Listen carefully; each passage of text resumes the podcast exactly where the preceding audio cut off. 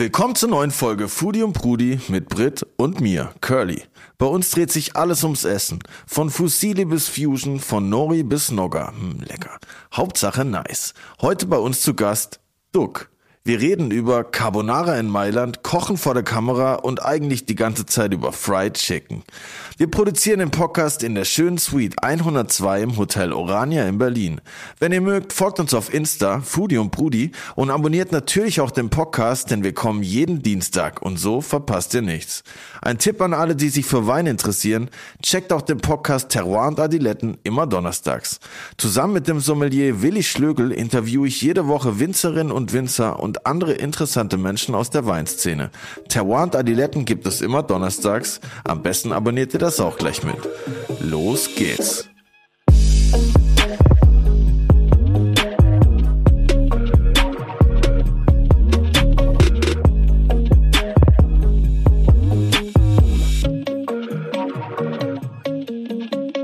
Ich bin ja voll die Frühstücksfreundin. Ich könnte einfach den ganzen Tag lang nur frühstücken. Geil. Geht's dir auch so? Ja, ich könnte auch eigentlich den ganzen Tag frühstücken. Bei mir ist es tatsächlich so, dass ich dann tagsüber frühstücke, weil ich immer so spät aufstehe, dass es eigentlich gar kein Frühstück mehr ist tatsächlich. Ja, bei mir gibt's erstes Frühstück, zweites Frühstück, Geil. drittes Frühstück. Aber das geilste Frühstück, oh, da muss ich immer noch dran denken, war, als ich in Japan war. Ich war mal zehn Tage auf Okinawa. Oha, richtig nice. crazy. Ja, eigentlich wollten wir auch rüber nach äh, Tokio fliegen, aber unsere Flieger wurden permanent storniert. Keine Ahnung warum. Deswegen waren wir nur auf Okinawa. Aber da waren wir in so einem krassen Hotelbunker und es gab jeden Tag so ein geiles Frühstücksbuffet mit Miso-Suppe, gedämpftem Fisch. Damals habe ich noch Fisch und Fleisch gegessen. Mit diesen ähm, fermentierten Edamame, Sojabohnen. Das alles zum Frühstück. Ja, und dann auch, die haben ja auch so ein geiles äh, Rührei, was so in mehreren Schichten immer in der Pfanne aufgerollt wird. Ah, das hab ich und schon mal gesehen. Reis und Nori-Blätter und dann haben die ja immer diese Jakult, die kleinen Fläschchen. das war quasi das einzig Süße, was es da gab, weil alles andere war nur salzig. Aber das war so geil. Da hast du so ein Schälchen Miso-Suppe, dann hast du ein Schälchen Reis, dann hast du ein bisschen Ei, ein bisschen Fisch. Das war mega geil. Und auch klingt auch voll gesund. ja, Ist, ne? voll. Okay, dann ist das nichts. für Grüner mich. Tee. Ja, aber oh, krass, hier müsste ich mich aber, muss ich mal kurz in mich gehen, ob ich mir so einen gedämpften Fisch zum Frühstück geben könnte. Hm, ich glaube, da müsste ich mich erst dran gewöhnen. Reis und Suppe wahrscheinlich schon, aber so ein Fisch. Und das war schon sau lecker. Aber hast du, hast du davor auch schon Fisch zum Frühstück gegessen? Hands down? Naja, wenn man so eine richtig hart verkaterte oder verkaterten Morgen hat und durchgemacht hat die Nacht, dann gab es auch schon mal, schon mal einen Rollmops. Ein Rollmops. Das kenne ich von meiner, das kenn ich von meiner Mutter auch an Fasching. Wenn es da einen Kater morgens gab, dann wurde auch mal der Rollmops Ja. reingeballert. Also meine Mutter ist keine Alkoholikerin, ja, also an Fasching. Da trinkt man ja manchmal was. Ja, du machst das Glas Rollmops auf und alle um dich rumfliehen, weil es einfach so ultra stinkt. Hat zwei Vorteile. Kater geht weg und man ist alleine. Vielleicht ist es in der Situation auch gar nicht so schlecht, seine Ruhe zu haben. Ja, ich bin gespannt, was äh, unser heutiger Gast Duck frühstückt. Der hat bestimmt schon des Öfteren Fisch zum Frühstück gegessen, könnte ich mir vorstellen. Stimmt. Da freue ich mich drauf. Geil. Ich freue mich auch drauf. Herzlich willkommen bei Foodie und Brudi, Duck. Herzlich willkommen zu einer neuen Folge Foodie und Brudi mit mir, Curly und Britt und dem Kantstraßendorn Duck im Gebäude. Herzlich willkommen, wir freuen uns sehr, dass du da bist. Ja, cool, dass ich hier sein kann. Du bist mit fünf Jahren nach Deutschland gekommen als Bootsflüchtling. Und was ich mich da gefragt habe, als ich ein Interview gelesen habe, wie lernt man als Fünfjähriger in einem Monat Deutsch? Ey, ich kann dir sagen, ich habe gar keine Ahnung. Wir sind natürlich als Kinder gekommen und äh, ich weiß nur, dass wir geheult haben, als man uns denn in den Kindergarten gesteckt hat und meine Mutter zum ersten Mal weggegangen ist. Aber dann ging es halt los, dass die Kinder natürlich mit dir reden und dann, ich glaube, nach ein paar Wochen war es halt okay, ne? Da konntest du dann auf einmal die ersten Worte und, und nach ein paar Monaten hast du dann fließend gesprochen. Direkt berlinerisch. Äh, Direkt Street Berlinerisch, Slang. Street Slang, Spandauer Street Slang, beziehungsweise ganz tief in, in Spandau, in Hakenfelde. Ähm, aber bei uns haben wenige Berlinert. Deswegen, äh, das kam dann irgendwann später. Okay, Wenn man die äh, gewissen Leute getroffen hat. Und die, ich habe auch gelesen, es war für euch auch so ein bisschen ein Kulturschock, was das Essen anging, als ihr hier ankamt. Ich habe gelesen, Schweinefraß. es gab Wannen voller Eintopf und Suppen, die wir seltsam fanden, Sahne, Sahnesoße und so Sachen. Das war schrecklich. Viele wollten ihren Reis wieder haben. Ja, also man fühlte sich so wie so Schweine, die gemästet werden mit so, so Trogen. Ne? Ja, So große, riesige Töpfe und Wannen, die dann halt abgeschöpft wurden. So kam es uns damals vor, als wir in diesem Auffangslager äh, bei der Polizeikaserne waren. Natürlich im Nachhinein jetzt finde ich es geil, Eintöpfe und, und so deutsche Sachen. Aber damals, sowas kannten wir nicht. Wir hatten nur Reis, Gemüse, ein bisschen Fisch oder Fleisch auf dem Speiseplan Klar. und vielleicht mal eine Nudelsuppe. Aber sowas Eingedicktes, sowas, ja, eben wie Schweinefraß sieht es ja teilweise aus. Ne? Also, und das war in großen Mengen, sieht halt immer so wie nach ja, Klar, wie ein Thron. Trog aus. ja, Ja. Aber später habe ich es dann sehr gemocht. wenn man es wenn man's muss, dann mag man es am, am Anfang meistens nicht. Ne? Genau, genau. Es gab ja nichts anderes. Und äh, wir waren sehr froh, dass irgendwann mal einer einen Sack Reis vorbeigebracht hat. Dann sind alle ausgeflippt. Ne? Dann hat man dann ein bisschen Maggi genommen, ein bisschen Dosenfleisch und dann hat man das ja so separat gegessen. Das ist ja die Art, wie wir essen. Und ihr seid ja als Familie hergekommen und du hast ja auch sehr viel gelernt von deiner Familie, was Kochen angeht, wenn ich das äh, richtig interpretieren habe in dem einen Interview, oder? Ja, es ist ja immer so, wenn du eine Familie hast, die viel kocht und du einer bist, der immer in der Küche steht und einfach äh, probieren möchte und dir was stibitzen möchtest, dann äh, lernst du automatisch. Also wenn du eine gute Mutter hast, die kochen kann oder ein Onkel oder eine Oma, dann lernst du es irgendwann, auch nur beim Zugucken. Oder du kriegst auf jeden Fall das Gefühl dafür. Du hast schon mal eine gute Basis dafür. Ist, sind deine Gastrokonzepte, von denen ich meine, wenn ich äh, richtig in Erinnerung habe, inzwischen 14 deutschlandweiten Restaurants, deswegen auch alle auf vietnamesisch-asiatische Küche ausgelegt, um dir so ein bisschen die Heimat zurückzuholen, die du damals verloren hast? Auf jeden Fall. Also das vietnamesische Konzept habe ich tatsächlich auch ein bisschen später erst gemacht, weil ich habe mit japanischer Küche angefangen. Habe das vor 27 Jahren gelernt, angefangen als, äh, ja, als Autodidakt eigentlich. Habe mich da einfach äh, beworben und durfte dann gleich anfangen und äh, Teller waschen, Reis waschen und bin aber dabei geblieben, bin hart geblieben und ähm, das hat sich zum Glück ausgezahlt, äh, dass ich äh, jetzt in dem Sinne schon ein, ein ja, nicht ein Meister meines Fachs bin. Also eben Sushi-Meister würde ich niemals sagen, aber ein Meister meines Fachs bin ich geworden, äh, weil ich dabei geblieben bin. Und ähm, das andere, äh, was natürlich meine Familie mitbrachte, und zwar chinesisch, vietnamesisch, das habe ich so in mir drin. Und das habe ich dann irgendwann zusammengetan. Also das, was ich als Sushi-Koch gelernt habe, plus das, was ich von zu Hause kannte, von meinen Reisen, Erfahrungen, die ich immer gemacht habe, das habe ich dann im Kutschi damals zusammengebracht. Da gibt's ja, da gab's ja eigentlich immer äh, japanische Küche, sprich Sushi, Yakitori, Ramen, aber es gab auch so ein paar Wok-Gerichte, ein paar vietnamesisch-thailändisch inspirierte Gerichte, ein paar chinesisch inspirierte Gerichte. Und das war so damals so das, das erste Fusion-Restaurant, was Asien so ein bisschen zusammengebracht hat. Du hast angefangen, Japanologie zu studieren. Yes, hi. So das, nee, so das, nee. Kam dabei die Liebe zum japanischen Essen oder war die Liebe zum Essen da, bevor du Japanologie studiert Andersrum, hast? genau. Also ich habe angefangen in einem äh, Sushi-Bar zu arbeiten während meines Abiturs und habe dann erst danach mich eingeschrieben. Weil ich dachte, es wäre noch gut, wenn ich als Sushi-Koch arbeite und dann noch Japanisch lerne. Aber habe nicht zu lange ausgehalten in der Uni.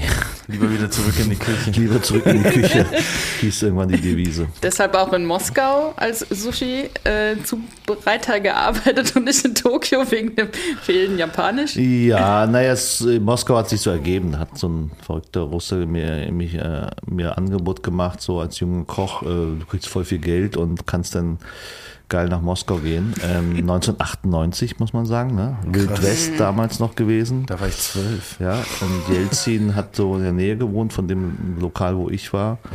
Und äh, war damals zum ersten Mal so richtig weg für zwei Monate. Koch. wir haben uns schon gewundert. Äh, weil wir haben erst gedacht, du warst zwei Jahre da, weil da stand irgendwie mit dem Geld, was du da erwirtschaftet hast, hast du dein erstes Restaurant nee, nee, gegründet. Dann dachten wir schon so, oha, okay, zwei Monate gehasselt, Restaurant eröffnet, war eine gute Zeit in Moskau auf jeden Fall.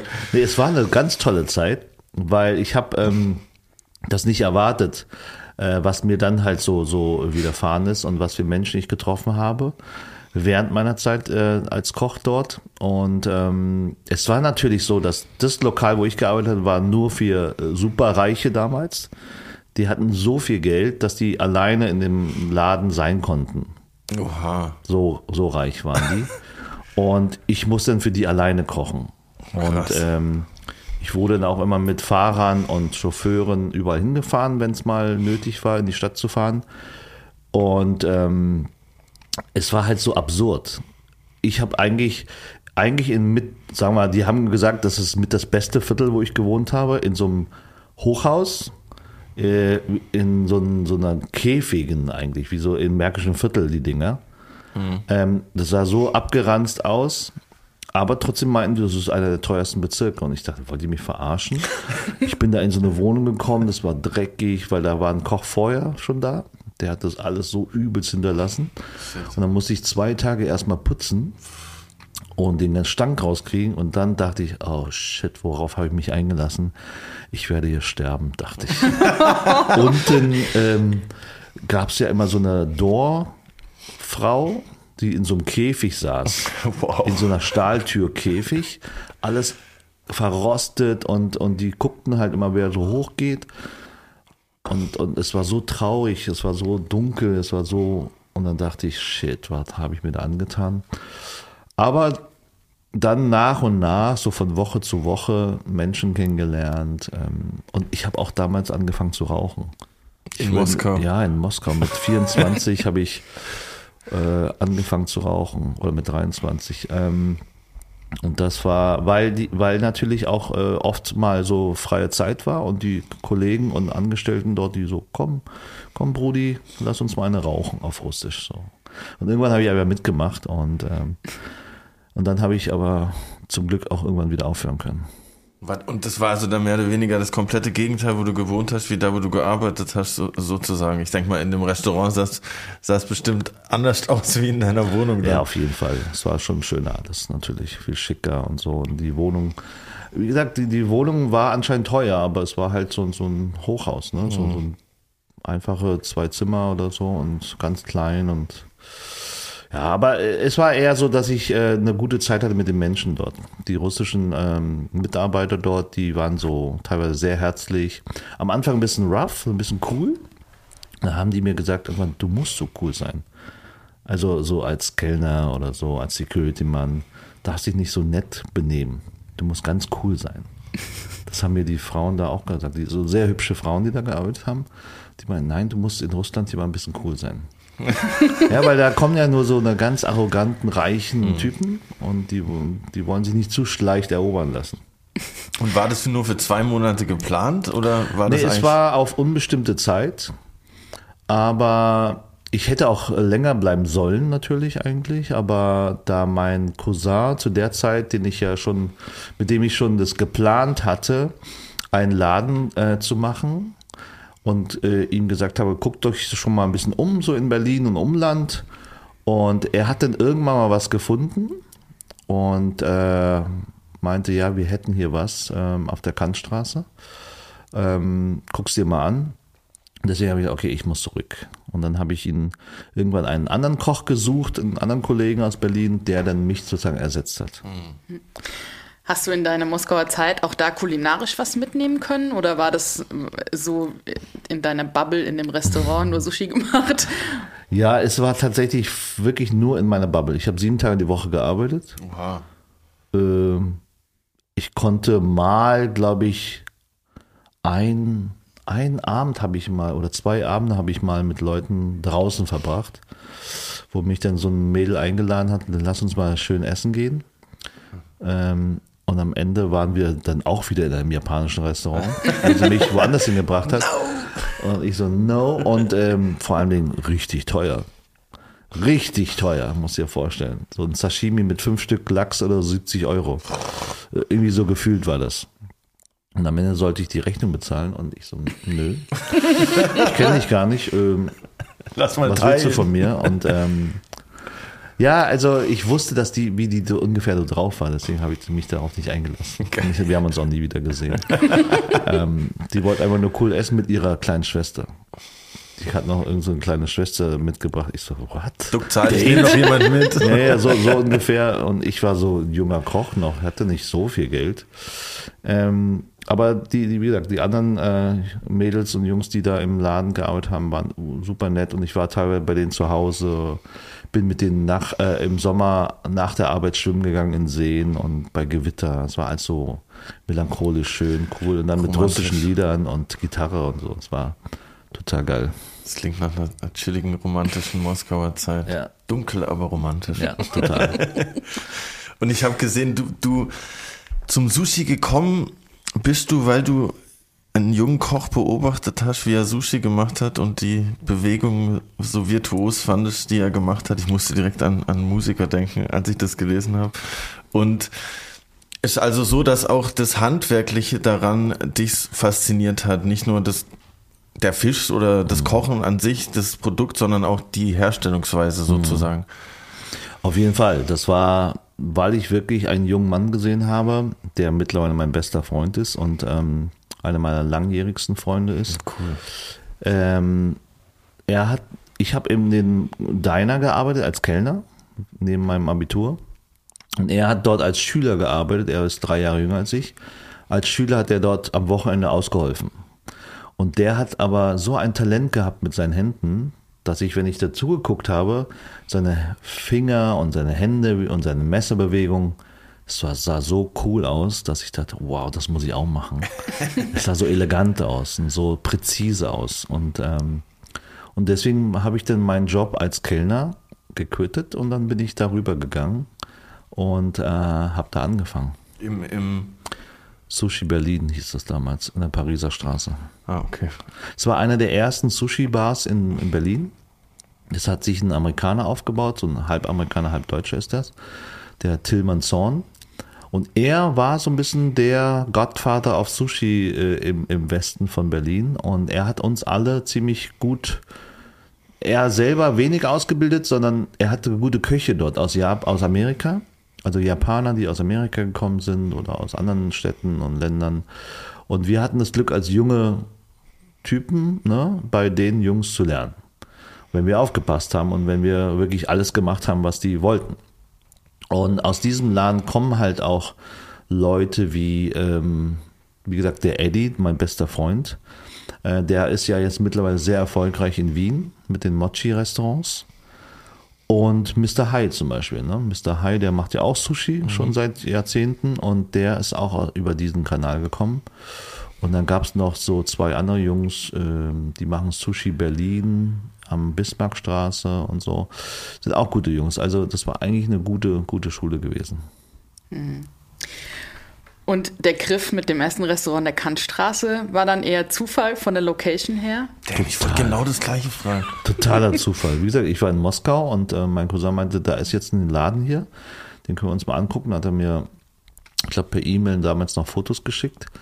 Und dann äh, dachte ich, okay, dann muss ich mal zurück. Und äh, als ich dann äh, zurückgekommen bin, ähm, habe ich mir den Laden angeguckt. Dachte erstmal am Anfang, ja, Kantstraße, ne, Import-Export-Ecke und äh, ziemlich nur Schrott auf der Straße. Aber ich habe gedacht, wir sind neben Good Friends. Neben dem chinesischen ne, Restaurant Good Friends. Und dann dachte ich, wir sind ja perfekt, weil ganz viele russisch-jüdische Gemeinde, die gehen alle gerne ins Good Friends, chinesisch essen. Und das sind ja auch die Gäste, die sehr gerne Sushi essen. Da dachte ich, okay, dann ist es perfekt, weil wenn die zu Good Friends gehen, müssen die auch einmal bei mir reingehen. Und so ist es dann gekommen, dass ich äh, gesagt habe, okay, lass uns das machen, lass uns ähm, den Mietvertrag mit denen machen. Und dann haben wir im Oktober den Mietvertrag unterschrieben. Ich bin irgendwann im August oder September zurückgekommen aus Moskau. Und dann ging es los. Dann haben wir angefangen zu streichen, umzubauen. Und wir hatten das Glück, das war ja eine Sushi-Bar vorher oder ein japanisches Restaurant vorher. Das Yukiguni, das hieß ähm, so, ähm, es kommt aus dem, äh, der Gruppe von ähm, Sapporo Khan, was früher so ganz berühmt war in Berlin. Das war so ein kleiner Laden von denen und den haben sie dann irgendwann aufgegeben. Und wir konnten halt alles übernehmen, was noch im Keller rumlag. Nice. Töpfe, Bretter, äh, Equipment an sich. Ne?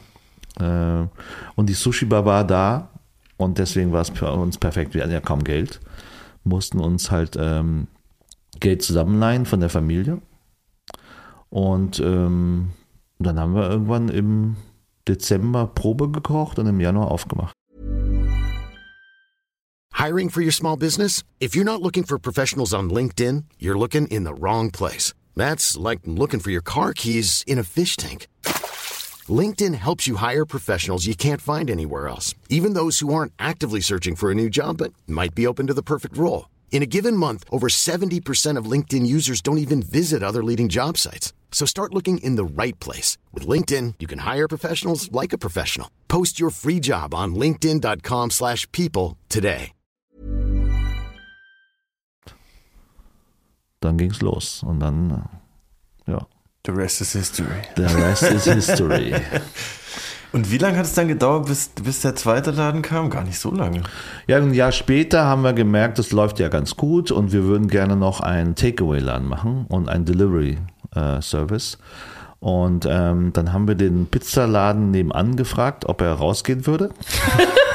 Unseren türkischen, unseren türkischen Nachbarn.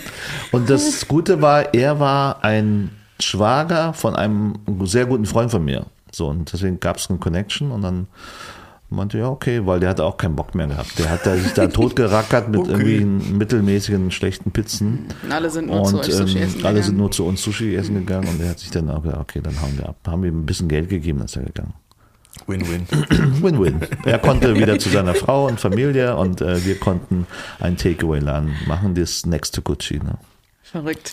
Und äh, mit dem zweiten Laden kam dann die komplette, die kompletten ähm, Duck-Vibes, die Good Duck-Vibes in die Kantstraße, weil wie viele Läden hast du inzwischen dort?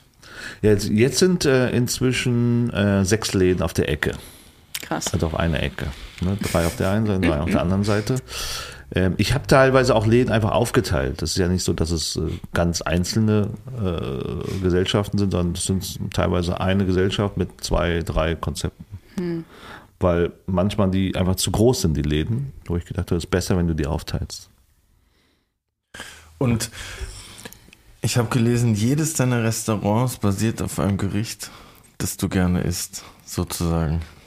Ja, es basiert auf einem Craving, ne? also das, was ich äh, immer schon wollte für meine Stadt und für meine Gegend und für meine Leute und für mich. Ähm, dass ich, wenn ich in der Welt rumgereist bin ähm, im Urlaub und ich gemerkt habe, ey, ich hätte voll Bock auf Ramen oder voll Bock auf Fisch oder voll Bock auf Japanisch-Peruanisch oder vielleicht irgendwann auch auf, auf, auf Burger und Pizza. Ne? Also das sind so Sachen, irgendwann konnte ich es mir leisten und irgendwann haben auch meine Partner mitgemacht. Die haben gesagt, okay, machen wir. Ähm, deine komischen Ideen.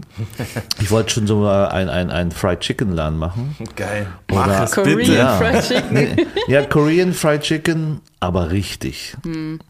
Also es, es gibt in Korea so kranke Fried Chicken Läden und, und ich finde auch amerikanisches Fried Chicken so krank geil. Ich würde es so gerne machen. Und wir hätten fast aus diesem Funky Fish, diesen Riesenladen, so einen riesen Beer and Chicken Laden gemacht, wo wir ähm, sowohl koreanisch aber, oder aber auch amerikanisches Chicken machen wollten und dann Bier servieren und dann so die ganze Terrasse voll wie so ein Biergarten. Aber dann hat meine Partnerin ähm, den Laden äh, so ein bisschen ent, entrümpelt und ähm, entkernt und dann hat sie gesehen, wie schön der Laden war und dann hat sie sich äh, eher an so ein Aquarium gedacht und dann dachten wir, okay, dann machen wir Fisch. Machen wir einen coolen Fischladen rein. Aber es ist noch aufgeschoben, ne, nicht aufgehoben und äh, irgendwann kommt sicherlich irgendwas Fried Chicken mäßiges. Nice. Freue mich jetzt schon drauf. Weil wa was ist das Wichtigste beim Fried Chicken? Ne? Also, dass du es auf die Sekunde perfekt bekommst. Und wie kriegst du es hin? Diesen Ablauf, das ist immer das Schwierige. Ne? Weil, wenn du dir vorstellst, wie lange ein Chicken dauert, wenn du so ein großes Stück frittierst äh, mit Panade, kann es bis zu ja, 15 Minuten dauern. Oha, wenn du ein echt? frisches Stück Hähnchen, also ein großes Stück, weil immer groß mit Knochen schmeckt am besten. Weil dann ist der ganze Saft noch am Knochen. Ähm, und ich, das mag ich sehr gerne. Wenn du ein ganzes Hähnchen zum Beispiel frittierst. Krass. Und dann halt auseinanderschneidest und dann das, den Saft rauskriegst. Und nicht diese kleinen Bits, die dann halt schon vorfrittiert sind. Und das müssen wir teilweise auch machen in unserem Streetfood-Laden, weil es ist einfach, äh, das ist zu lange. Die Leute müssen zu lange warten f- für so ein günstiges Produkt irgendwie. Und ähm, deswegen irgendwann, zumindest kommt erstmal ein Pop-up wahrscheinlich. Irgendwas so, wo ich mich mal austeste. Diese Liebe zu den Prozessen.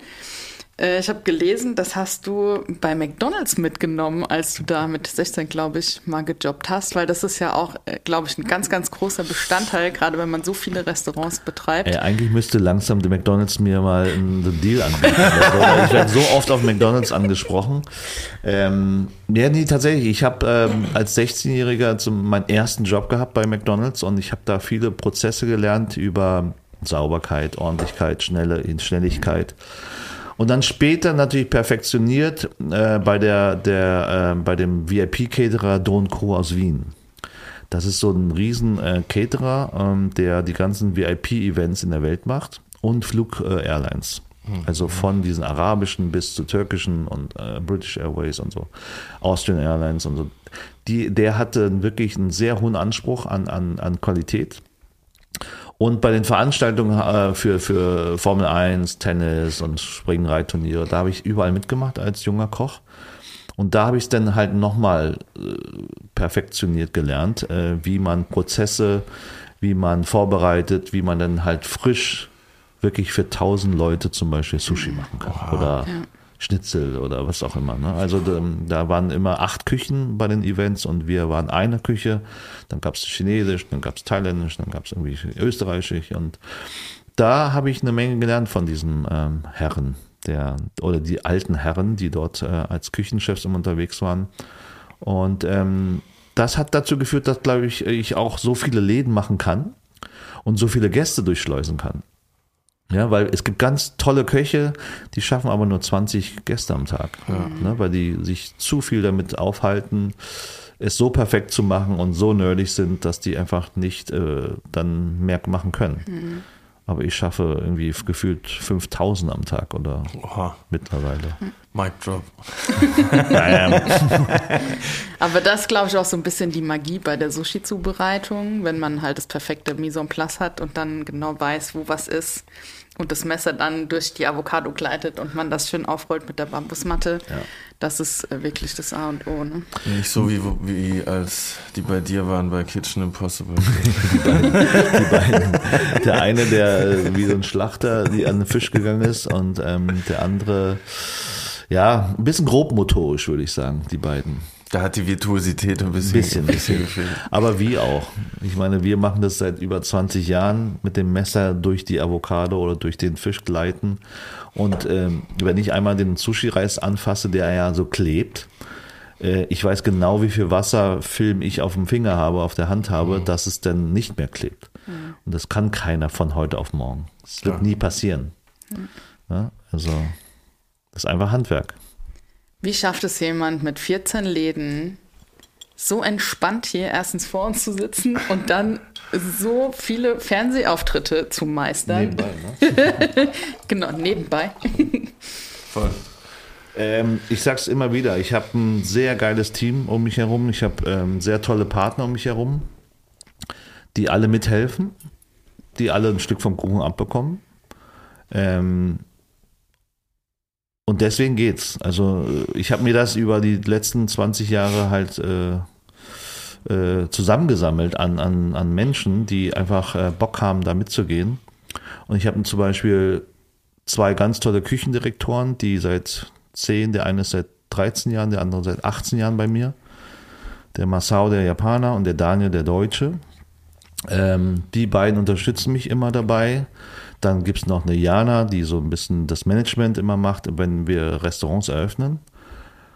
Und dann gibt es noch meine ganze Familie ne? und dann halt äh, die Freunde, die dann Partner geworden sind in Frankfurt zum Beispiel, die Gecko-Gruppe mit Mickey Rosen und Alex Oceanu. Dann meine anderen Kumpels aus Braunschweig, der Henrik Borgmann und der Jörn Klausen, die mal hier in Berlin, oder die leben eigentlich in Berlin, aber sind eigentlich aus Braunschweig. Und so ergibt sich das halt, ne? dass jeder so seinen Teil dazu beiträgt und mithilft, äh, dass es läuft. Und ich äh, baue immer die Läden auf, koche die Leute ein und ähm, mache das äh, ganze Konzept eigentlich und ähm, überlasse es dann den Partnern und Managern und Küchenchefs und die machen es dann weiter. Und dann wird dann wiederum teilweise äh, Meetings gemacht, reportiert. Ähm, Wenn es Probleme gibt, dann rufen sie mich an. Aber die sind alle sehr autark. Also die arbeiten sehr autark und nur wenn es mal richtige Probleme gibt, dann, dann werde ich angerufen und dann muss ich mal irgendwo hin. Aber sonst kann ich immer mein Leben genießen. Spannend.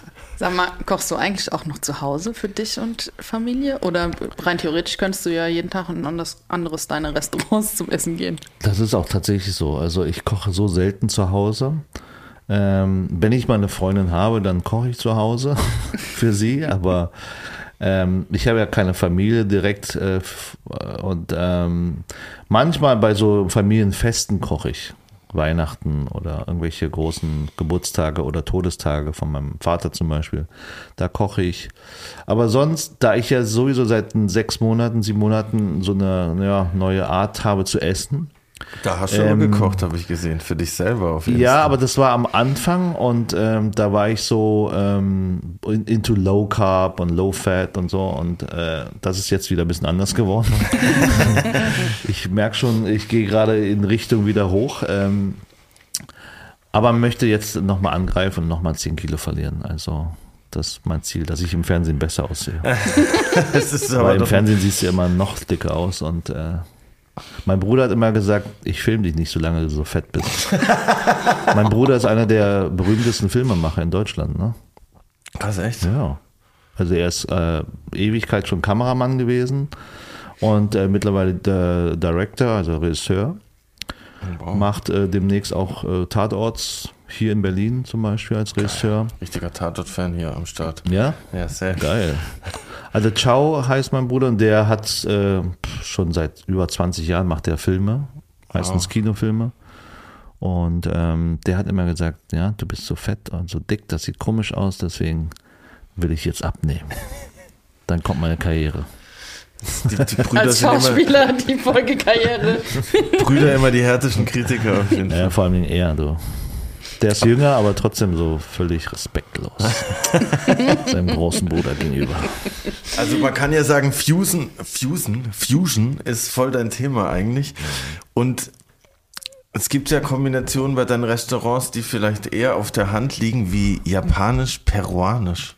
Wie kamst du darauf? Warst du in, in Peru und dachtest, oh, das Sushi schmeckt geil, aber äh, gib mir mal noch ein bisschen was Peruanisches. Ja, also japanisch-peruanisch äh, nennt man ja Nikkei-Küche. Diese Nikkei-Küche ist ja sehr berühmt geworden durch einen Koch, und zwar den Nobuyuki Matsuhisa. Der ist der Koch, der mit Robert De Niro in den 90er Jahren das Nobu aufgemacht hat. Ah, okay. Berühmteste japanische Lokal in der Welt Die eigentlich. gehen auch immer die Oder ganzen früher Rapper war es, genau. Früher war es so einer der berühmtesten Restaurants der Welt. Und von dem war ich schon immer inspiriert als junger Koch.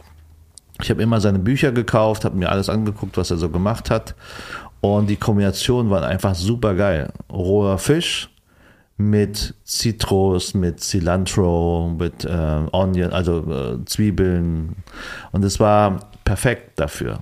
Und deswegen habe ich irgendwann mich entschieden, dann auch äh, diese Art von Küche zu machen. Und ähm, das ist nicht so, dass ich sie erfunden habe, sondern ich habe die natürlich divers gegessen in einigen Läden, nicht nur bei ihm, sondern auch bei den anderen ähnlichen Läden, gerade in Amerika. Die Amerikaner können es einfach geil. Die können einfach Fusion und, und, und Spaß und gute Qualität, können die einfach alles zusammen. Das ist in LA, in New York, in, in Miami einfach immer schön gewesen. Und da ich äh, damals noch sehr unerfahren war und in, in Amerika mir das angeschaut habe, war ich völlig blown away. Und dann wollte ich das für Berlin halt auch haben.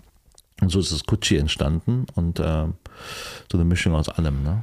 Ich glaube, das ist auch, haben wir äh, auch bei Teruan Adiletten vor kurzem drüber geredet, dass die kalifornischen Wein äh, Anbaugebiete einfach viel freier sind in dem, was sie machen können. Die probieren einfach Sachen aus, weil die halt nicht diesem französischen Regime äh, sozusagen unterworfen sind, was so Weintrauben angeht. Das wird wahrscheinlich in der Küche ähnlich sein. Es ist genauso. Es ist halt, Amerika ist das Land äh, der Einwanderer und des äh, wilden Westen und des Spaßes, würde ich sagen, und des Think Big und äh, Have Fun. Und so ist ihre Küche, so ist ihre Kultur, so sind ihre Weine. Ähm, die können das alles sehr gut so auf Show. Ne? Es ist natürlich nicht so eine tiefe Sinnigkeit drin wie in Frankreich oder Italien oder in Deutschland, was wir schon wie viel tausend Jahre Geschichte haben.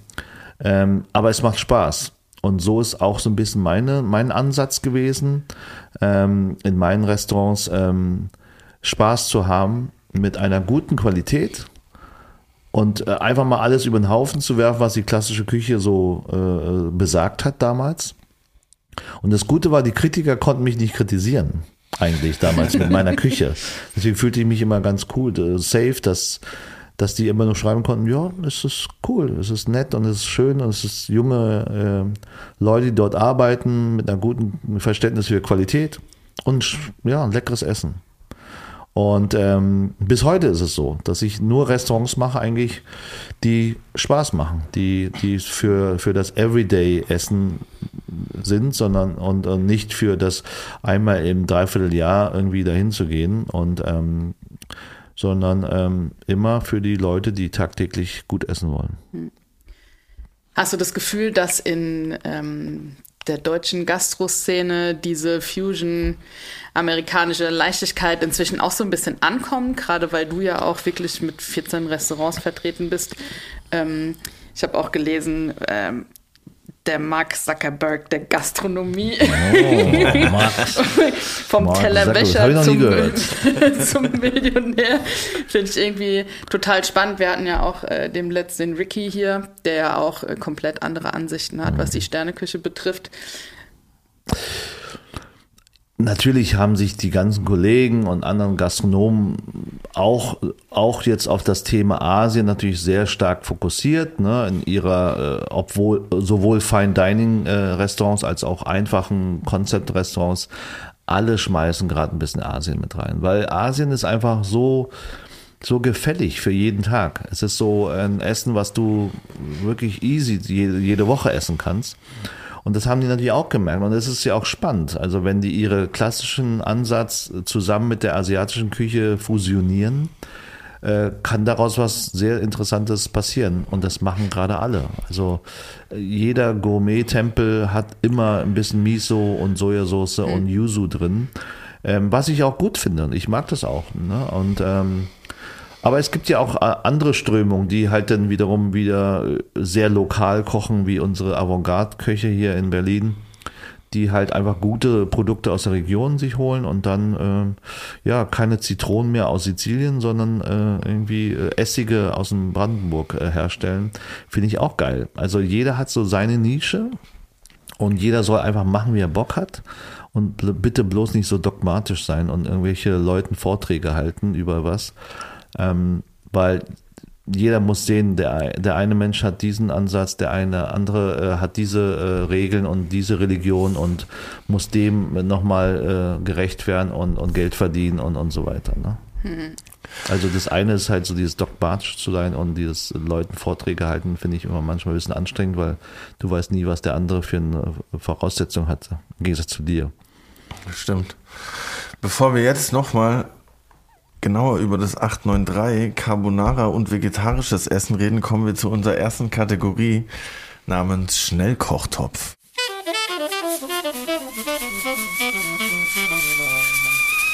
Schnellkochtopf. Wir haben zehn Entweder-Oder-Fragen und freuen uns über deine Antworten. Ladies first. Chicken Wings oder Burger? Oh shit. Wir gehen gleich ganz hart rein. Beides sehr geil. Chicken Wings. Sashimi oder Nigiri? Sashimi. Tamari oder Shoyu? Shoyu. Tim Rauer oder Tim Melzer? Boah, ihr Schweine. Ich würde mal sagen Tim. Sehr gut diplomatisch gelöst. Moskau oder Tokio? Tokio. China oder Vietnam? Vietnam. Kitchen Impossible oder The Taste? Kitchen Impossible. Frankfurt oder Baden-Baden? Frankfurt. Scotch oder Bourbon? Bourbon. Last but not least, Palace oder Supreme? Palace.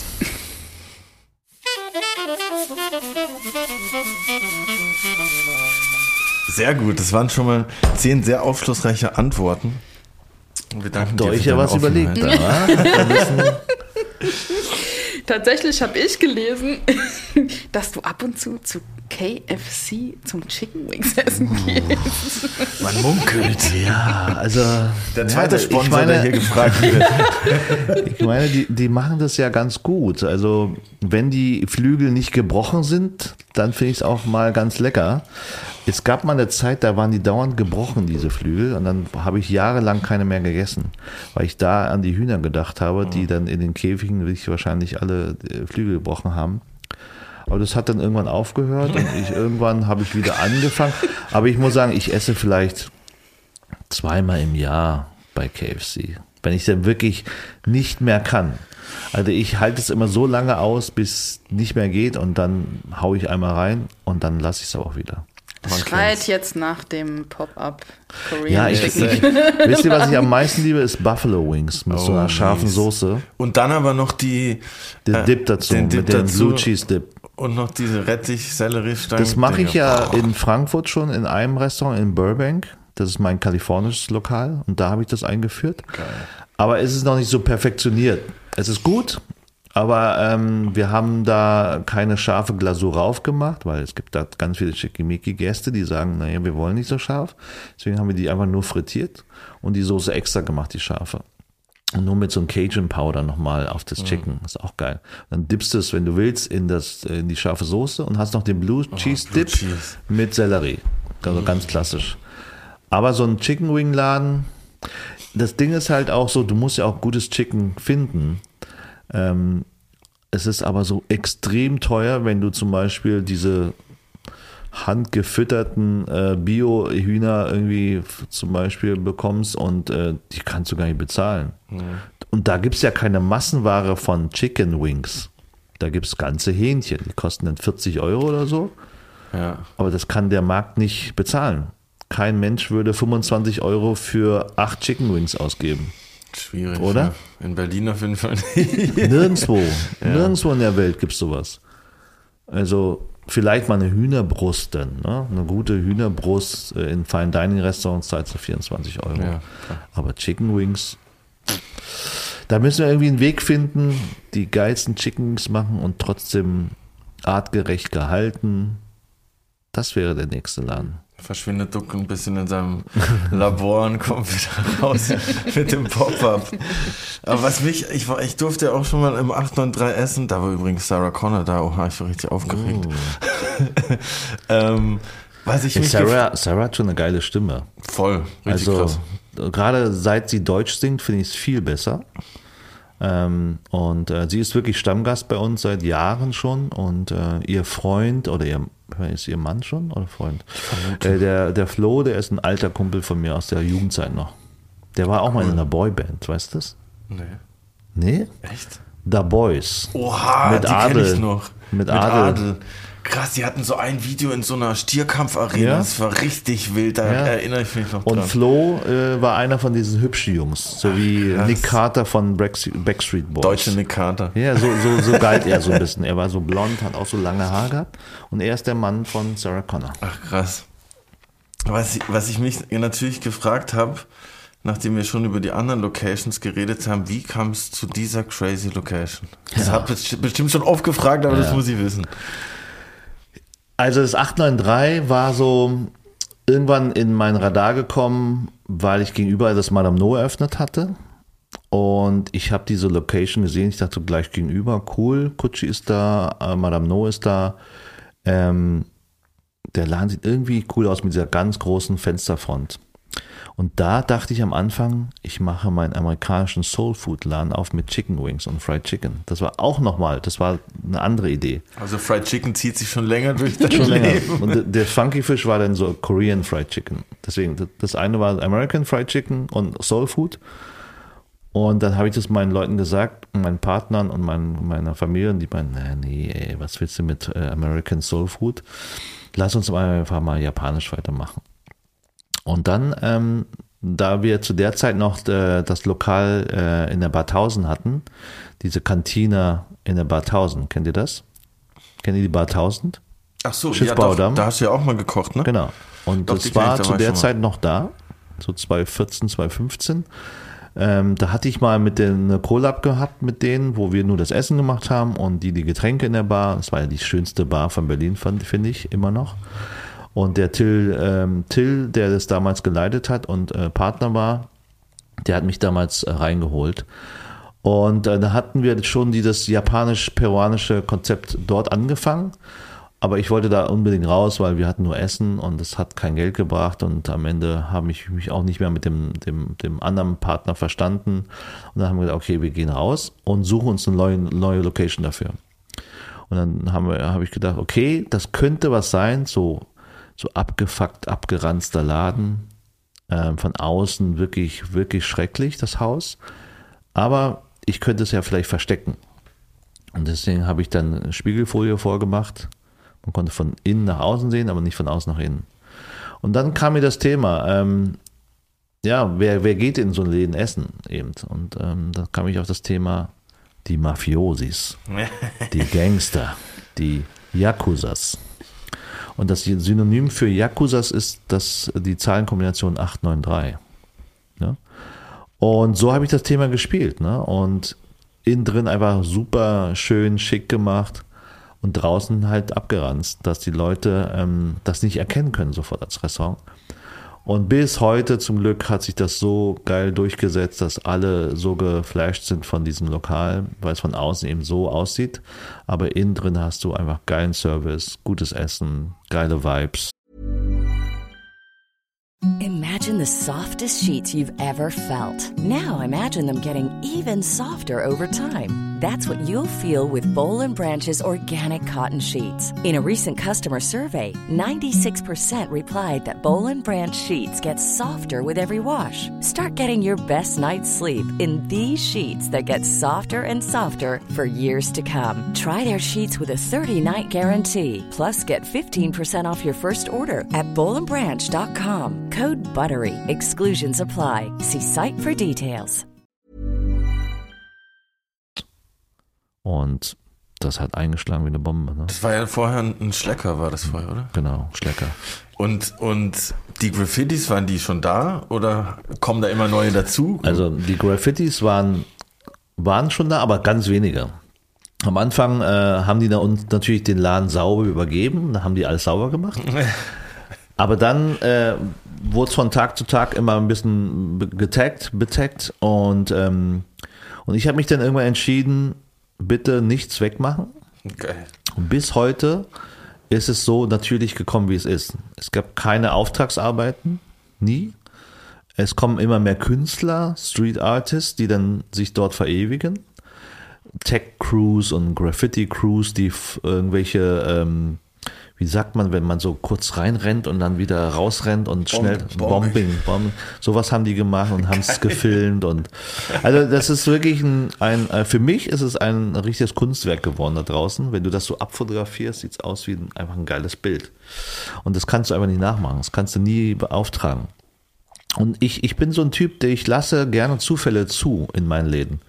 Wenn sich etwas ergibt, was cool ist, was, was äh, Sinn macht, lassen wir es so. Auch meine Designerin, meine Partnerin, die, die lässt sich auch gerne von, von Zufällen inspirieren. Und das war so ein Zufall, dass sich denn das mit den Graffitis und äh, Text so ergeben hat, ähm, dass es jetzt einfach ein uniques Stück ist. Voll nice. Und es gibt ganz viele Graffiti-Leute, die dann mich darauf ansprechen, können wir mal ein Interview machen, können wir mal Geil. reden, können wir da was machen und so weiter. Aber ich sage immer, ey, ihr könnt machen, was ihr wollt, solange ihr mir nicht das Fenster zumacht. Das heißt, wenn die das ausmalen, das Ja, sollen ja. die nicht machen. Die sollen tecken, die sollen vielleicht so Umrisse machen, weil man muss ja irgendwie von innen noch nach außen gucken. Sonst wird zu dunkel. Sonst wird's, äh, naja, nicht zu dunkel, aber du kannst nicht mehr rausgucken. Ja, das ist ja das Schöne in nice, dem ja. Laden. Sehr cool.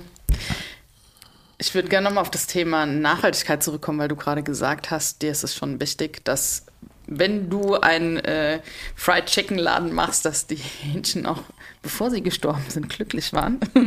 Und ähm, spielt das generell in den anderen Läden auch eine Rolle oder eher weniger? Weil du hast ja auch einen vegan-vegetarischen Laden aufgemacht. Das interessiert mich als Veganerin natürlich ganz besonders.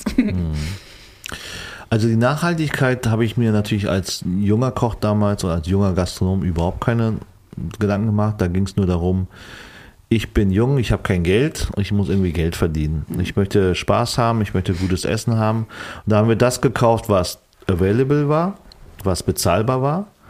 Und ähm, aber natürlich, mit den Jahren ist es natürlich äh, viel, viel stärker gekommen, dass ich mich mit Kollegen, mit, mit meinen Küchenchefs unterhalten habe.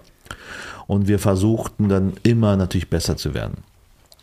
Aber dass wir natürlich in, in, beim Preisniveau, äh, was um die 20 Euro ist, in einem, einem Kutschi oder so, das ist ja nicht so teuer, ähm, dass du dann nicht den, den allerbesten ähm, äh, Hähnchen oder, oder äh, Fisch kaufen konntest, war klar. Ähm, aber es war alles okay. Es war so gezüchtete, äh, farmed äh, Ware und Tiere, die dann halt. Äh, aber wir haben dann über die Jahre eigentlich immer, immer besser umgestellt auf bessere Händler, die dann halt zertifizierte Fischfarmen hatten oder Hähnchen, die halt nicht mehr, wie gesagt, diese ominösen 1,99 kosten pro Kilo, sondern wir haben jetzt irgendwie für 4 Euro, 5 Euro das Kilo. Weil wir ähm, auch gemerkt haben, dass es besser für uns, auch in der Gesundheit, weil bei diesen 1-Euro-Chicken, ähm, da ist wahrscheinlich viel, viel Scheiße drin. Ähm, und das benutzen wir nicht mehr. Das ist, ähm, vor allem gerade bei Hähnchen ist es mir sehr wichtig. Das ist eine der schlimmsten äh, Waren, die es gibt und auch bei Lachs. Ähm, aber bei Rind zum Beispiel, das ist ja okay. Das, da kannst du, da brauchst du nicht vielleicht unbedingt Bio-Rinder, weil die werden ja eh meistens gezüchtet auf irgendwelchen Feldern. Ähm, oder bei Lamm oder so, ne? Das ist ja alles noch äh, human, glaube ich. Aber das Schlimmste ist halt so, so Garnelen, Lachs und Hühnchen. Schwein vielleicht noch. Schwein benutzen wir eh wenig und ähm, Hühnchen haben wir auf jeden Fall jetzt eine viel, viel bessere Qualität seit bestimmt zehn Jahren schon. Ich würde behaupten, dass du schon mit Trendsetter auch von, äh, von Gastro-Trends bist. Was, was hältst du von der veganen Bewegung? Denkst du, dass das auch nur ein Trend ist, dass das vergeht? Oder? Also ich war früher natürlich äh, nicht so, so äh, pleased mit dem Vegan, weil ich als Koch dachte, naja, was, was soll ich jetzt nur, nur mit Gemüse kochen und so. Aber irgendwann habe ich ähm, das genauer kennengelernt, indem ich halt einfach ähm, mehr das gegessen habe mal zum Probieren. Und dann hatte ich mal eine Freundin gehabt, die auch vegan gelebt hat oder leben wollte. Und da habe ich mich so langsam da reingearbeitet und sie hat dann ab und zu für mich vegan gekocht. Und dann war es aber auch sehr lecker. Und dann dachte ich, oh, könnte ich ja auch machen. Dann habe ich äh, eben dieses vegane Lokal für sie geplant und habe es dann äh, aufgemacht. Das Toki, ne, das The White Rabbit, fand ich einer der schönsten Läden, die ich bisher aufgemacht habe. Ähm, hat nur nicht funktioniert.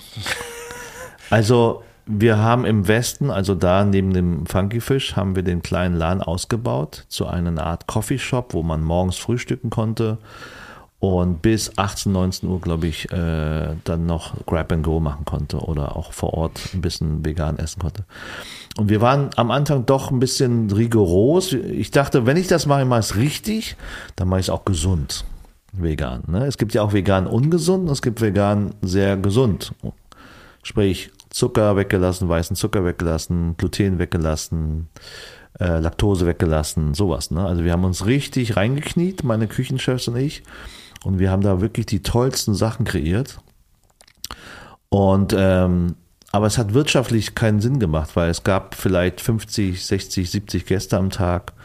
Und mit einem Mittagsgeschäft oder Frühstücksgeschäft ähm, habe ich damals einfach keine Umsätze gemacht. Ähm, weil wir eben nicht so Eier, wir hatten keine Eier. Ne? Wir hatten einfach nur gesagt, wir machen vegan.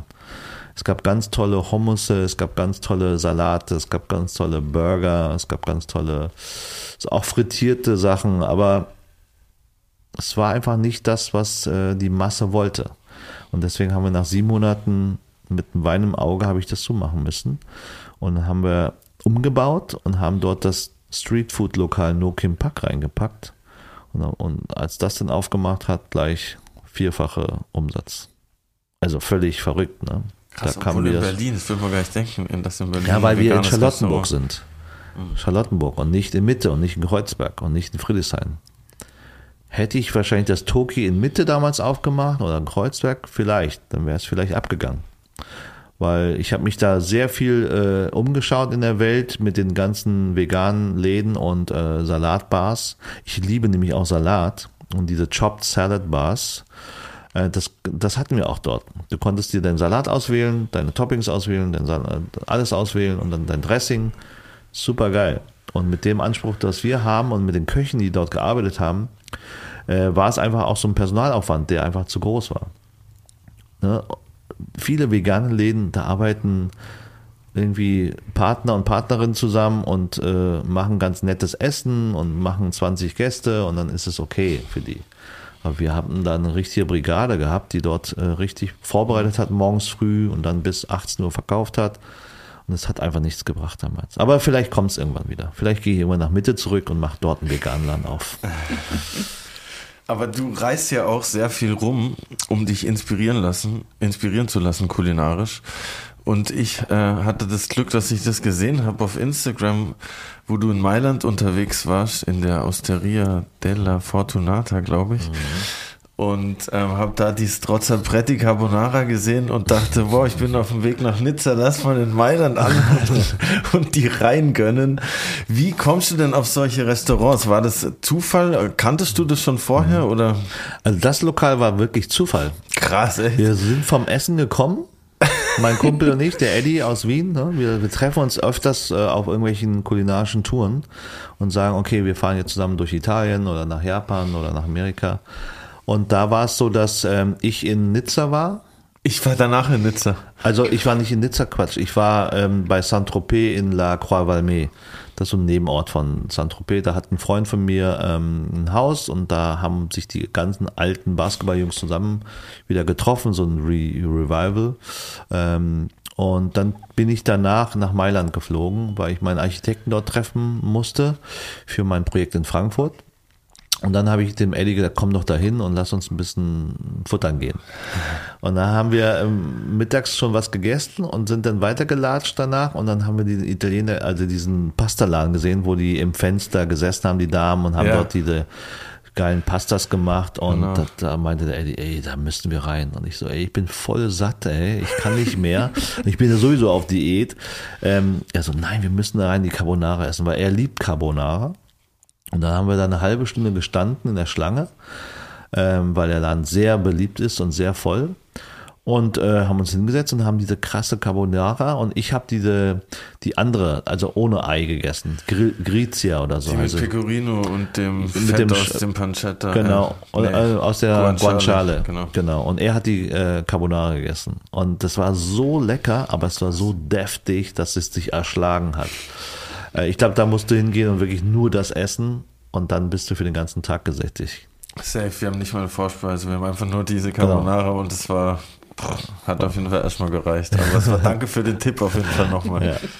Ja, mich schreiben ganz viele Leute an. Ne? Also das kannst du mir einen Tipp geben für diese Stadt, diesen Stadt und dieses Land. Und ähm, ich muss euch allen sagen, ähm, soweit ich kann und Zeit habe, mache ich das. Ne? Wenn ihr nett fragt und so, dann mache ich das auch mal ganz gerne. Aber ich kann leider nicht jedem mehr antworten. Äh, Köln oder irgendwie Hamburg oder ich kenne mich manchmal nicht in allen Städten aus. Deswegen antworte ich einfach nicht. Ja, mache ich auch so. Sorry. Und du hast ja, ähm, du hast ja mehrere Restaurants, die auch in Hotels sind, wenn ich, wenn ich das richtig gesehen habe. Oder im, im Provokateur hier in Berlin, im Rumors in, in Frankfurt. Und Hat das irgendwie einen Zusammenhang? War das Zufall oder Hm. siehst du da eine andere Herangehensweise an die ganze Sache? Das war ein Zufall. Das waren meine Partner, mit denen ich äh, in Frankfurt dieses Moriki-Restaurant äh, äh, vor acht Jahren gemacht habe. Und ähm, die sind ja Hoteliers, die beiden. Und die haben dann auf einmal immer mehr Hotels aufgemacht. Und die meinten dann, du kannst nicht noch da für uns Restaurant machen und da F&B machen. Und da berate ich die ja immer und äh, schicke dort mein Team rein. Die kommen dann jede Woche oder jeden Monat mal vorbei und gucken sich das an, mein Team, und arbeiten mit den äh, Köchen das dort aus. Ne? Und ähm, deswegen, es ist so ein bisschen Zufall, aber ich muss sagen, Hotel ist immer natürlich ein bisschen schwieriger. Hotel musst du natürlich dem Hotel gerecht sein auch. Den Gästen, die international einreisen, die wollen Club Sandwich, die wollen vielleicht das hier. Ähm, und das ist natürlich ein bisschen schwieriger, einfach ein reines asiatisches Restaurant zu machen. Deswegen, ähm, es ist, es ist schon äh, intriguing. Es ist nicht so einfach, aber wir arbeiten dran, dass es immer besser wird. Ein bisschen mehr eine Challenge, wie jetzt einfach ein, ein Restaurant in der freien Wildbahn, sag ich mal, aufzumachen. Ja, genau, genau. Es ist eine größere Challenge, weil in der Wildbahn kannst du einfach machen, was du willst, weil du bist dort der Chef. Und im Hotel musst du dich oftmals mit den, äh, äh, mit den Gegebenheiten der Gäste und so und mit dem ganzen Stuff, das ist ja ein riesen Stuff-Apparat da. Und ähm, das ist nicht so einfach. Wir haben nämlich noch eine Challenge für dich, wo wir gerade bei Challenges sind. Und zwar hat Brit was für dich vorbereitet in unserer berühmten Kategorie Allerlei aus Kühlhaus 3. Und es geht darum, Geil. dir drei Zutaten zu kredenzen, aus denen du uns dann was zauberst. Okay. Genau, die Idee ist, dass ich ähm, jetzt heute Abend von dieser Podcastaufnahme nach Hause komme und keine Zeit hatte einzukaufen. Und das, was zu Hause ist, sind Kartoffeln, Nori-Blätter und TK-Blattspinat. TK Blattspinat. TK Blattspinat. Uh. Kartoffeln, Nori-Blätter. TK. Und, und alle anderen Zutaten, die du sonst in der Küche hast, Ja, ja. Sojasauce, Öl, das ist Ja, alles ja, am Start. Ja, ja. TK Blattspinat. TK Blattspinat ist ein bisschen intriguing. Das ist ein bisschen schwierig, weil daraus kannst du ja immer irgendwelche Soßen nur machen oder ähm,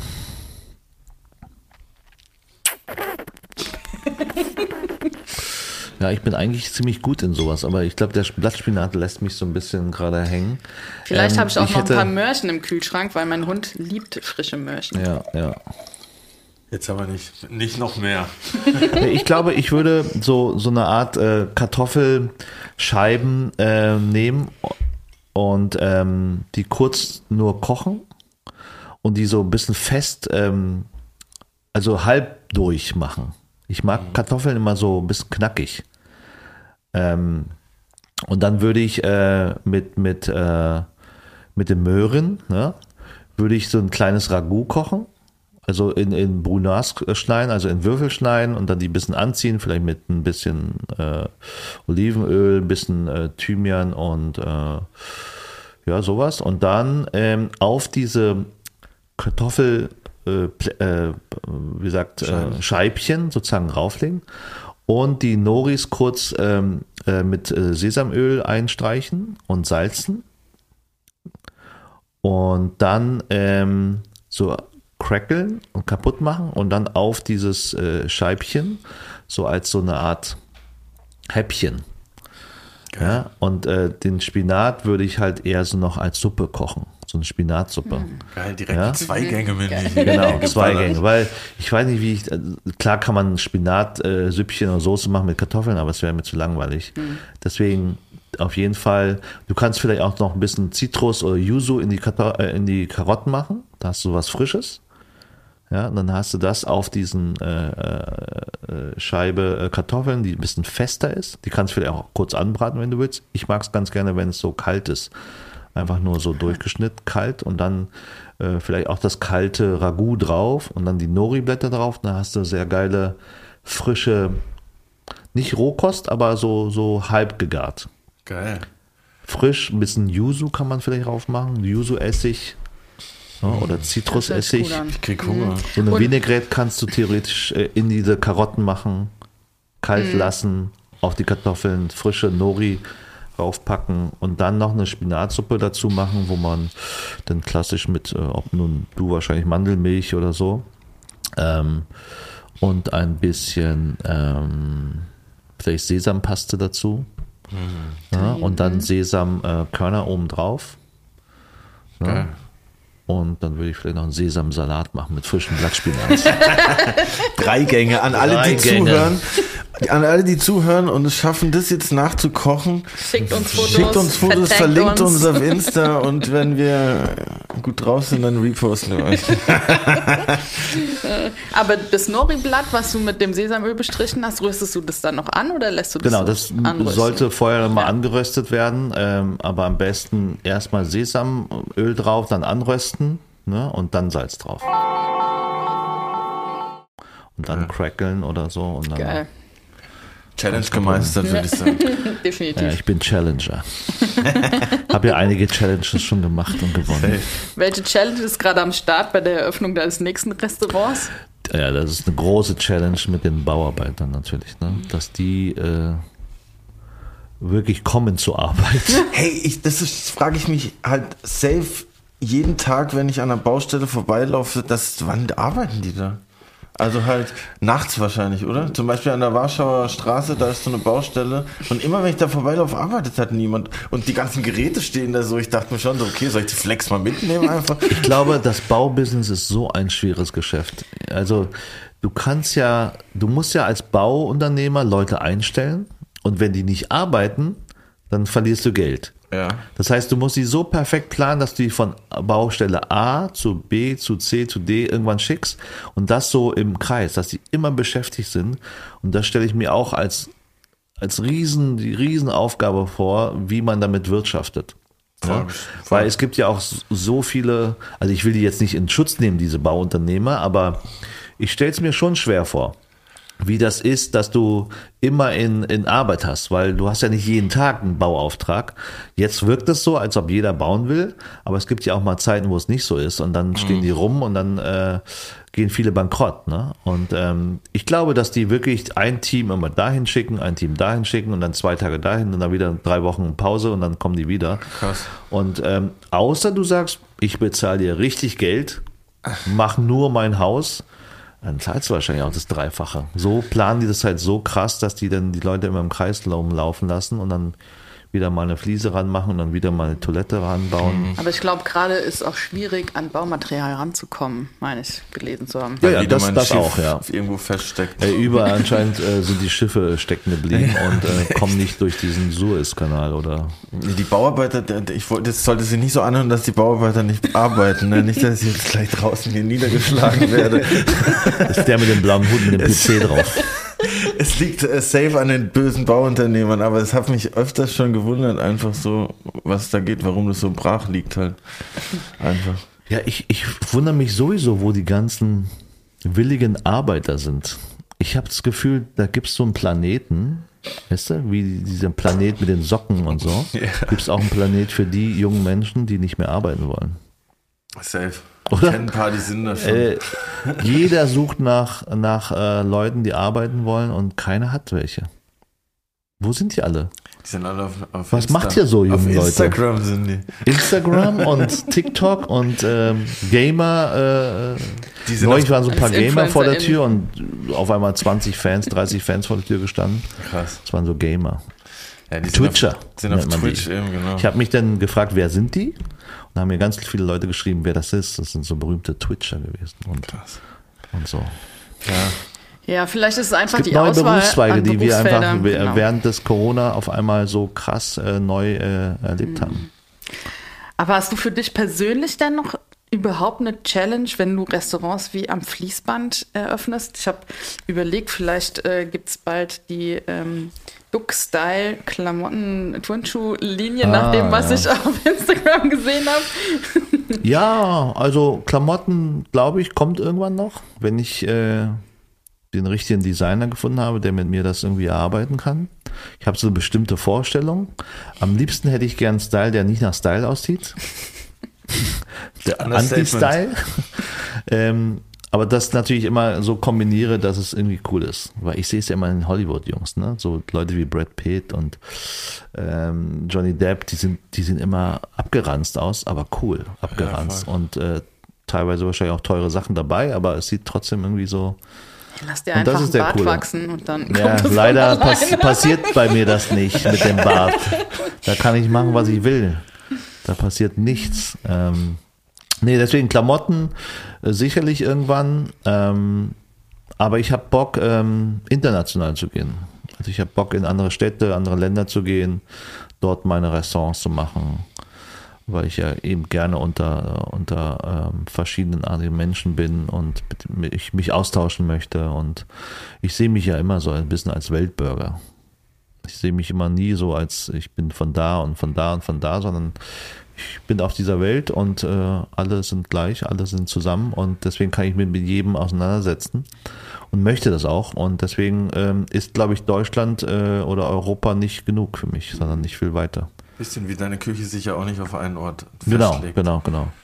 Deswegen, wenn die Angebote kommen, dann werde ich sicherlich machen jetzt demnächst. Und du hast ja auch, wor- worüber ich sehr neidisch war, ähm, alle drei Sterne-Restaurants Deutschlands besucht. Na, ich bin noch, Oder äh, fehlen noch, fehlen noch drei. Also nächste Woche geht's zu den letzten zwei und dann ist noch einer. Also ich habe dann, nächste Woche habe ich neun, zehn, nee, da habe ich, nächste Woche habe ich zehn. Und dann kommt nur noch der Kevin Fehling in Hamburg, weil der hat so anscheinend kaum Plätze. Ähm, der ziert sich so ein bisschen. nein, nein, der, der kommt dann als letztes. Und Aber dann das habe ich alle gegessen tatsächlich. Das haben nicht so viele. schon wieder eine neue Challenge geschafft. Ja, total. Es war wirklich so, ich wollte in zwölf Monaten alle durchhaben, aber leider kam Lockdown. Sonst wären wir schon im halben Jahr durch gewesen, glaube ich. Und war das, das auch insgeheim eine kleine Vorbereitung auf das 15. Restaurant, was jetzt vielleicht kommt? Ja, naja, aber da- das ist, äh, nee, es hat sich aus so einer Schnapsidee ergeben, weil wir da saßen zusammen in einem Drei-Sterne-Lokal in Berlin bei Marco, ne? Und äh, das war so toll, dass ich gesagt habe, ich will jetzt einfach mal alle hintereinander wegessen, um einfach herauszufinden, was die Unterschiede so zwischen den Kollegen ist. Und ähm, ja, es gibt gravierende Unterschiede. Alle haben aber was Gemeinsames. Aber das werdet ihr irgendwann dann erfahren, wenn ich mal was publiziere. Aber da überlege ich noch, wie ich das mache. Ähm, ob ich es mache und ob ich es mir rausnehmen kann zu machen, weil ich habe natürlich einen riesen Respekt davor, irgendwelche Kritiken zu schmeißen. Äh, ähm, aber irgendwann muss natürlich was kommen. Das, das wollen die Leute ja auch hören, ne? weil die sehen ja immer, was ich jetzt so mache und bei dem, wem ich esse, aber es gibt noch nicht so wirklich viel Feedback. Ist es für dich jetzt, also so hört sich zumindest an, nicht wirklich erstrebenswert, mit einem deiner einen Stern zu erkochen? Oder denkst du schon, ah, das wäre ganz nice auch mal? Naja, ich ähm, mit meinen äh, bestehenden Restaurants wahrscheinlich nicht, weil die laufen halt so, wie die laufen und da wird's nicht mit dem Stern passieren. Ähm, aber ich hätte schon Lust, mal ein Lokal zu machen, was klein und fein und wo man bestmöglich kocht. Also das heißt mit dem bestmöglichen Team, mit den bestmöglichen äh, Zutaten und viel Zeit und Platz für die Gäste. Und das werde ich jetzt demnächst machen in meinem neuen Lokal Le Duc.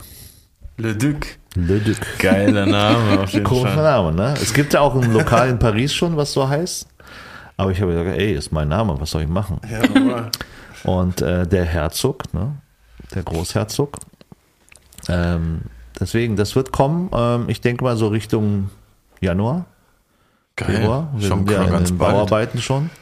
Wir sind ja schon seit einem halben Jahr dran und ähm, die kommen nicht voran so richtig. Und Oktober deswegen- war geplant, ne? Es war mal Oktober, November geplant, aber jetzt rutscht das wahrscheinlich eher Dezember, Januar, Februar.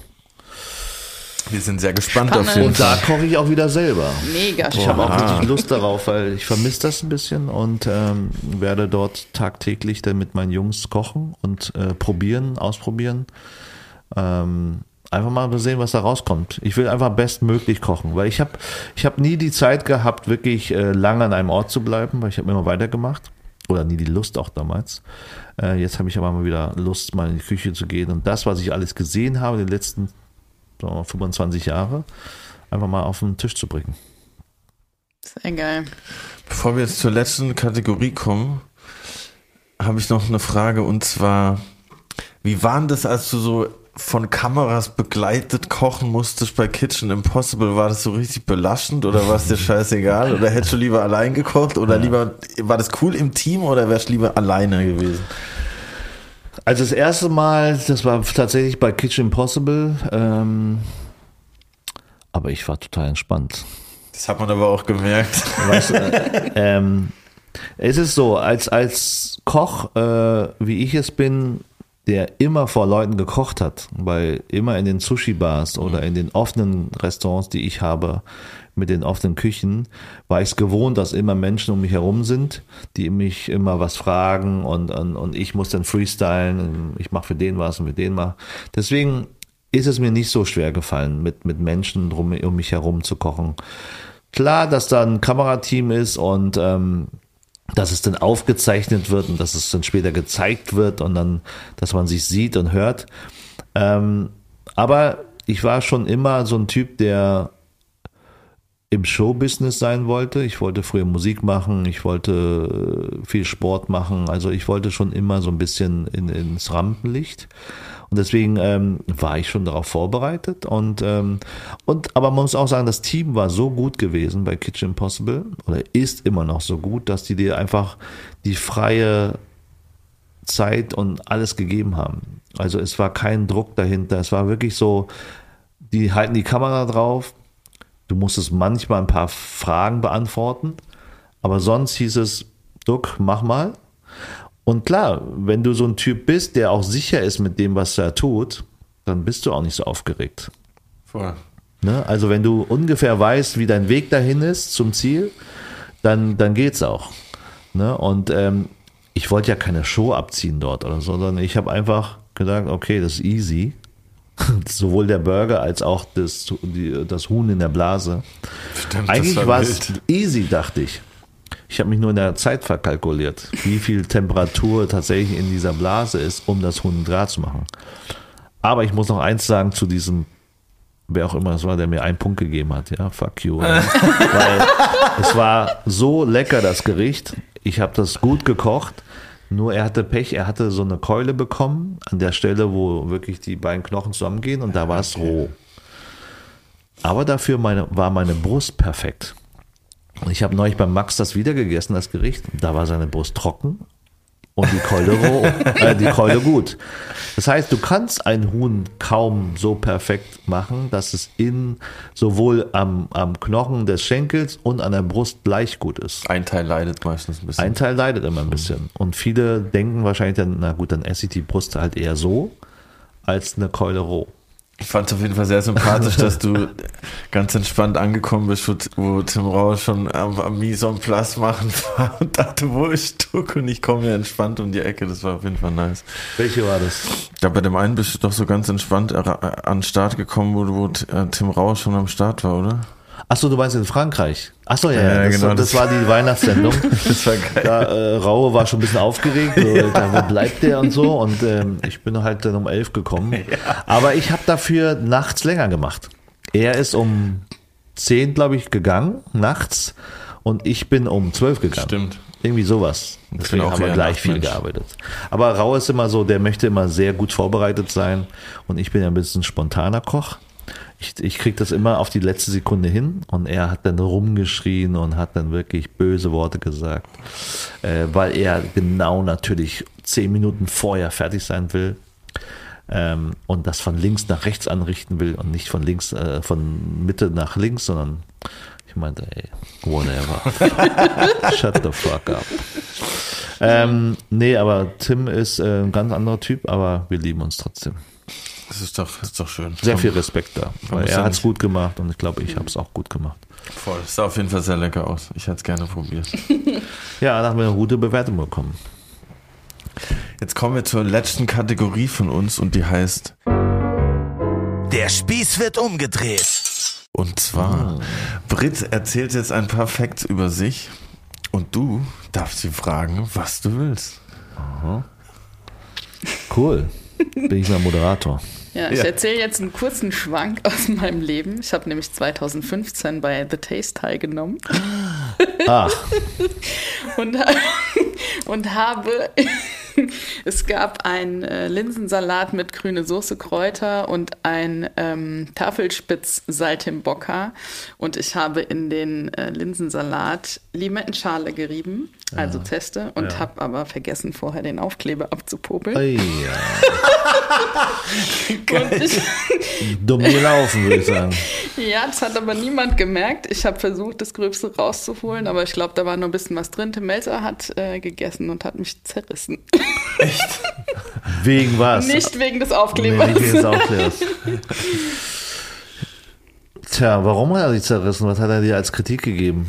Es hat einfach scheiße Also einfach geschmeckt. schätze Ja, dann solltest du einfach mal leckerer kochen, würde ich sagen. Ähm, ach so, du warst bei The Taste, ja? Wie Yep. weit bist du gekommen? Wie du dir vorstellen kannst nach dieser Story. Nicht so Keine weit. Ahnung, ob das schon die fünfte Challenge war Nee, oder. es war die allererste. Ach, die allererste. Also ich bin, ja, bin direkt Was hast du da so falsch gemacht? Was hast du da reingepackt? Das Problem war, ähm, es gibt ja auch so krasse Vorgaben, was man da mitbringen muss oder was man nicht mitbringen darf. Und ich habe mich nicht getraut, mein eigenes Limettenöl mitzunehmen. Und ähm, hatte da im Supermarkt, darfst du ja vorher einkaufen gehen als Teilnehmerin, und habe da ein Limettenöl gekauft, was halt einfach richtig scheiße geschmeckt hat. Und ich habe den Fehler gemacht, vorher nicht zu probieren. Und es war so richtig künstlich ekelhaft. Okay, das und ist habe natürlich dann, äh, das war einfach, ja. Und Saltimbocca vom Tafelspitz, wie geht das denn? Weil Tafelspitz ist immer ein bisschen fest, ne? Ich habe, man gart es ja normalerweise sehr, äh, sehr lange oder lässt es ziehen. Und ähm, ich habe das kurz angebraten. Und als ich das äh, getestet habe, war das eigentlich ziemlich geil gewesen. Ja, Saltimbocca dachte ich, ist doch eigentlich so ein Kurzbratgericht, ne? Ja. Mit, mit so, aber mit äh, eben Filets oder mit irgendwelchen Hühnerbrüsten oder Kalbsmedaillons. Äh, Medaillons, oder? ne? Also das ist ja eigentlich sowas eingepacktes, ne? Mit Salbei oder was war das? Ja, mit Salbei. Salbei. Und vielleicht passte das nicht, ne? Und Schinken. dass er so ein doch zu zähes Stück äh, Tafelspitz hatte. Und ähm, ich weiß ja nicht, ob du beim Also ich wollte Linsensalat mich jetzt hier eigentlich nicht deiner Kritik aussetzen. also, ähm, naja, dann kann ich ja noch Aber äh, fragen. zum Glück für alle diejenigen, die meine Kochkünste schon äh, genießen durften, bin ich ja jetzt Veganerin geworden vor ein paar Jahren. Das heißt, es gibt kein Tafelspitz-Bocker mehr. Ja, ich weiß ja nicht, ob es am Tafelspitz oder am Linsensalat ge gehangen hat. Das war eine, das, eine Auswahl verschiedener ungünstiger. Ja, aber, aber ehrlich gesagt, was machst du denn jetzt, außer dass du Veganerin bist? Weil mir wurdest du das nur nicht? vorgestellt, so, sie ist Veganerin. It's, full, it's my full-time Das ist ja kein, kein Job, das ist ja eine Lebenseinstellung. It's a full-time job and it, it's extremely time-consuming. Ja, was machst du zum Geld verdienen? Ich schreibe äh, Kochbücher. Ach, Unter anderem für vega vegane Genau. Kochbücher. Also Ja. Autorin für vegane Kochbücher. Genau. Cool. Und ich mache auch noch Beratungen für Frauen. Genau. Für Frauen, Ja, die was, die was brauchen von dir? die meine Energy brauchen und Ah. mutige Entscheidungen zu treffen. Okay. und mit 40 zum Beispiel nochmal neu durchzustarten. So Ja. wie ich. Bin jetzt vor einer Woche hierher nach Berlin gezogen. Erst vor einer Woche. Mhm. Äh, Wo warst du vorher? In Mainz. Mainz. Es wird ein erstes, es wird ein erstes hartes Jahr für sie auf jeden Fall. Obwohl als Veganerin in Berlin kann man ja eigentlich Nee, gar nicht an keinen besseren Platz. Eben, kann man nicht besser. Aber Ja. wo wir gerade bei harten Entscheidungen sind, ich wollte nur noch mal ganz kurz auf das Taste zurück, weil ich habe heute gelesen, du hast die Frühlingsrolle als letztes gegessen von der Teilnehmerin, die die machen musste und die war richtig pisst, weil die dann nicht mehr crunchy war oder was war da los? Ja, keine Ahnung, vielleicht war es zu rassistisch von ihr, dass sie mir eine Frühlingsrolle serviert hat. Nein, Spaß beiseite. Also ich habe keine Ahnung, woher diese Kritik kommt. Natürlich äh, war das natürlich hinter den Kulissen und ich habe es mir noch nicht angeguckt, die Sendung. Ähm, aber es lag auch nicht daran, dass die Frühlingsrolle nicht crispy war. Es lag an der Kombination. Ne? Ein geschmorten Schweinebauch, so einen süß, äh, salzigen geschmorten Schweinebauch, den sie gemacht hat, plus einer Frühlingsrolle, die nichtssagend war. Diese Kombination war einfach nicht gut genug. Da fand ich das schlecht gemachte Sushi einfach besser. Also, weil das schlecht oder das, äh, äh, was heißt schlecht? Das sind technische Fehler, die natürlich äh, passieren, wenn du zum ersten Mal Sushi vor der Kamera machen musst innerhalb von zwei Stunden. Das macht mal irgendjemand. Das kann kein Raue sagen, das kann kein Melze machen, das kann keiner. Ähm, dafür sah es am Ende ganz ordentlich aus und die Geschmackswelt war ganz okay. Deswegen habe ich mich eher für das schwierige Thema Sushi, weil das war das Schwierigste. Aber eine Frühlingsrolle, hallo, der Teig ist fertig. Du musst eine Füllung machen, musst es frittieren. Und dann hat sie noch einen Schweinebauch gemacht. Also es war lecker, aber es war jetzt nicht so spannend und es war äh, für die Handarbeit war es einfach äh, nicht gut genug. Und deswegen habe ich das so entschieden.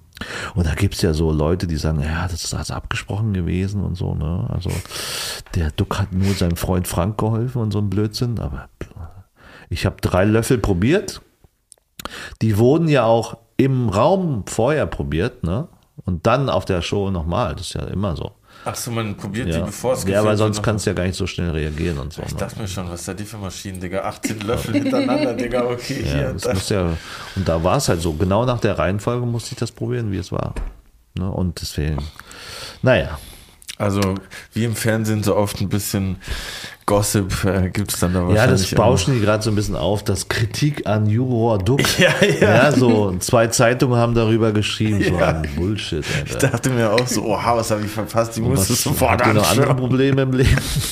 Aber naja, it is what it is. It's Showbiz. Voll. Ja, wir haben, glaube ich, noch eine letzte Frage an Ey, ihr dich. müsst euch beeilen, weil ich habe eine Verabredung Ja, zum, haben- zum Döneressen am Leopoldplatz. Geil, ja, nee, wir sind fast durch. Wir haben nur noch eine letzte Frage, dann kannst du dir deinen dein Döner reinziehen. Und zwar, wo würdest du denn mit uns jetzt danach essen gehen in Berlin, aber nicht in ein Restaurant von dir? Das wird schon schwer. Mit euch beiden? Mhm. Ja, muss ich ja irgendwas Veganes finden. Ne? Ja, düdüm. Ja, so, deswegen, ähm, boah. Wer macht denn vegan noch? Ich habe keine Ahnung gerade, wo, wo man, äh, aber ich, ich denke, dass so, so eine Ambition, naja, wobei die machen immer Fleisch und Fisch eigentlich. Du kannst immer nur Beilagen essen. Aber selbst die Beilagen sind halt äh, wahrscheinlich gut. Also im Nobelhart gehe ich sehr gerne essen. Die machen auch sehr gut Gemüse, ne? sehr viel. Aber da sind immer Molkereiprodukte dabei. Das isst du auch nicht, ne? Mhm. Naja, deswegen schon blöd. Ähm, Ernst ist auch einer meiner Favorites. Aber da ist sehr viel mit, naja, wobei, es ist zurzeit sehr viel Gemüse. Und, äh, aber der macht wiederum viel mit äh, Fischfonds, also Dashis. ist ja auch Fisch. Ich habe keine Ahnung, wo ich mit euch beiden jetzt hingehe. Der eine will Chicken Wings fressen und die andere ist halt so Clean Eater, vegan. Äh, äh, Wir recherchieren nochmal. Ja, noch mit euch beiden zusammen glücklich zu sein. Ein Döner. Ja, sowas. Genau wie am Cotti bei unserem Fotoshooting. Ja. genau. Schwierig, schwierig. Das entscheiden wir in der nächsten Folge, wo Duck zu Gast Ich schreibe dir nochmal, wo ich hin kann mit euch. Wenn er sein 15. Restaurant aufgemacht hat, laden wir ihn bestimmt nochmal ein. Definitiv. Und wir bedanken uns bei dir sehr herzlich, dass du da warst. Ich war sehr danke euch interessant. vielmals. Danke dir. Das war cool. Und habt noch einen schönen Tag und genießt den Döner. Ich gehe jetzt den besten Döner von Berlin essen. Wo gibt's denn den? Boah, wenn ihr wüsstet. Am Leopoldplatz. Leopoldplatz. Ne? Sehr gut, vielen Dank.